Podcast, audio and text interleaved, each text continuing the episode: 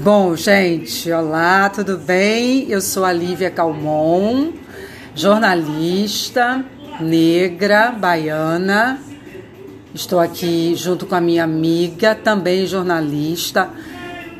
A pele dela é branquinha, tá? Mas ela não se intitula assim, não. Até porque não tem nada a ver. Chama Luciana Julião. E a gente vai começar agora a gravar aqui, a fazer um teste, na verdade, uma experiência nova para as duas desse podcast. E aí, muito dentro da, do que a gente pensa, sempre cercada por polêmicas, por assuntos que nos levam a um debate e embates, às vezes, e escutando, ouvindo Maria Bethânia, esse ícone da música popular brasileira, que também é uma mulher polêmica, né, por raiz, é, a gente foi levada a trazer esse assunto aqui para uma conversa. Bom, é, a gente viu aqui um post, é, como eu falei, eu sou baiana e eu estou acompanhando de longe um evento que São Paulo já trouxe há alguns anos, que chama Call Parade, é, que são aquelas vaquinhas lindas, coloridas, que os artistas é, expressam a sua arte e que fica aí à exposição a céu aberto, espalhado pela cidade de uma maneira. E você vai lá e visita a vaquinha que você mais gostou, que simpatizou, tira uma foto, faz uma selfie. E a Bahia está levando esse evento agora com vários artistas. O problema e que está que tá, trazendo esse assunto à tona aqui não são as lindas vaquinhas que estão espalhadas pela Bahia, com nomes como Bel Borba. É, assim, é, é, é uma tal de uma vaquinha que está de pé, e eh, pelo, pelo patrocinador do evento, e eu vou ter que dizer o nome, porque a Extra Farma está patrocinando o evento. Traz uma vaquinha de pé, não de quatro patas, mas de pé, como se fosse um ser humano, humaniza a, a vaca, vaca, põe nela uma cor negra e veste ela de baiana com um tabuleiro de acarajé. Bom, a minha primeira pergunta, quando eu vi a, essa imagem, eu não, não, me trouxe a imagem do racismo logo, mas me trouxe a seguinte pergunta: quem é o artista? O que é que ele quer dizer com essa, com essa arte, se é que a gente pode chamar de arte? Mas vindo aqui mostrando para Luciana nesse momento, ela me fez uma série de questionamentos, porque ela enxergou de imediato algo que eu não tinha visto, talvez com um pouco de inocência ou até por, por levar em consideração primeiro a arte. Cada artista tem que expor, expor. De que maneira, não sei, mas a gente tem que levar em consideração a arte. Mas me incomodou um pouquinho o fato de não saber o artista. E me parece que é um anônimo. Então, a gente, partindo disso, a gente vai começar agora um bate-papo. Lu, Exato. me põe aí, por favor. Eu, quando vi num primeiro momento, e assim, para quem não me conhece, Lívia me conhece há muito tempo. Eu fui casada com um, um, meu ex-marido, ele, meu sogro era negro, meu ex-marido era mulato, né, a mãe branca e, e o pai negro. Então assim, não tenho preconceito nenhum de nada, nada. É uma é uma palavra que não, não faz parte do meu vocabulário, é, da, da minha vida. E quando eu vi a foto, o que me incomodou foi assim, por que Tá, por que não tá aqui nem todas as outras vaquinhas, como a gente sempre vê? Por que, que tem que estar de pé, segurando um tabuleiro de acarajé? Eu, eu achei ofensivo. E aí a gente começou justamente a debater isso. Eu acho também que, de repente, o artista quis expressar determinada coisa, ou acho que foi infeliz. Sinceramente, acho que se ele queria expressar alguma coisa, ele positivamente não foi uma maneira muito feliz dele se expressar. Mas a gente não sabe quem é o artista, como a Lívia falou. E aquilo me incomodou no primeiro momento, porque eu acho que é. que, que tem uma, uma, uma, uma pegada, assim, se é pode falar assim, mais racista, na minha concepção.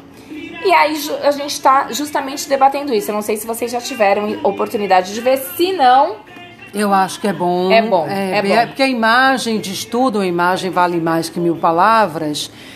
Eu acho que aí você, a gente vai levantar realmente um, uma série de opiniões, assim como a pessoa que fez. Eu não sei se é uma artista ou uma pessoa que foi levada, induzida, é, porque se ela, é, é, repente, exatamente, né? até para provocar essa polêmica, para se citar muito o nome do patrocinador, porque eu acho que, que assim hoje eu consigo muito ver por trás de tudo tem sempre uma segunda intenção, às vezes boa intenção, às vezes nem tão boa assim e às vezes uma má intenção. A gente tem percebido muito no nosso país nesse momento, e aí a gente vai misturar um pouco os assuntos, eu acho que não é essa a nossa ideia que muita gente saiu do armário, outras pessoas continuam lá dentro, trancafiadas, mas loucas para dar a sua opinião e se revelar. Talvez essa pessoa tenha sido induzida por uma marca que precisa fazer o seu marketing e marketing, principalmente digital, está ligado justamente a quantas vezes você vai citar esse nome, independentemente de qual situação, mas quais e quantas pessoas estão citando esse nome.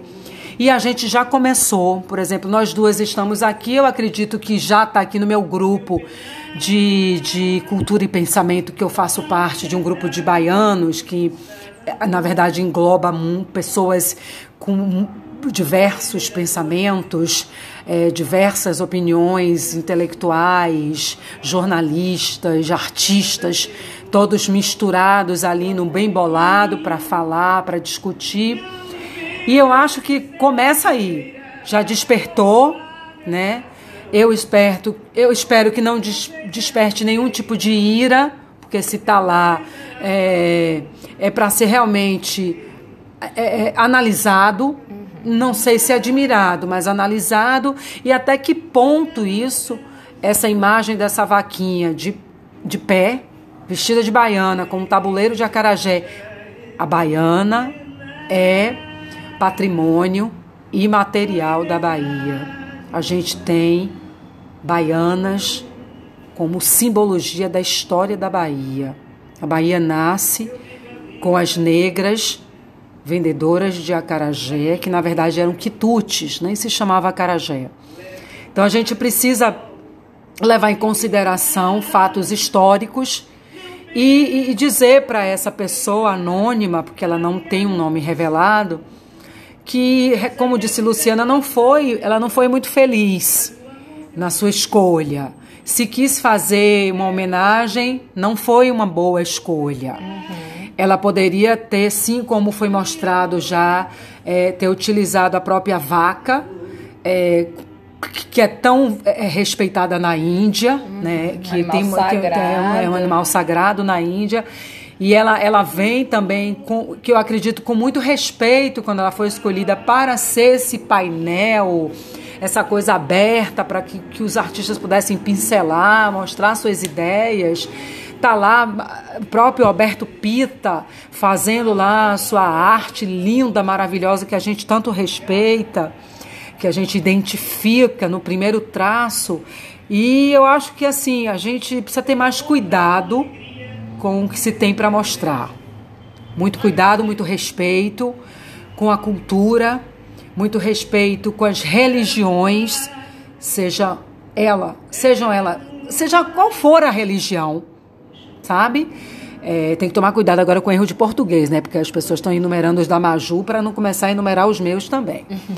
É, então, assim, eu acho que vale a pena prestar atenção, entender qual foi a intenção, a verdadeira intenção e dizer para o patrocinador desse evento tão bacana, tão grandioso, porque você levar a arte para a céu aberto, transformar uma cidade num museu a céu aberto é incrível. Isso é isso é elevação do patamar da cultura. É você fazer com que a pessoa, o cidadão, possa se aproximar da arte, né? Possa ver, possa tocar, possa analisar cada traço. Você não precisa ir ao museu, pagar um ingresso, às vezes você não tem, quer ir, mas não tem, está muito cheio, tem muita fila. Está ali, ao seu alcance, ao alcance dos seus olhos, para você admirar. Lindo, Salvador, uma iniciativa maravilhosa, parabéns a Prefeitura de Salvador, a Secretaria de Cultura do município. Agora, vamos prestar atenção, Exato. né, direitinho no que, que se faz, no que se pensa, quem está atingindo, de que maneira, qual é o intuito. É isso. E agora a gente fica na expectativa de, do que vai sair depois desse bate-papo todo, gente. É isso. Liu e Lu, Lu e Liu. Ui,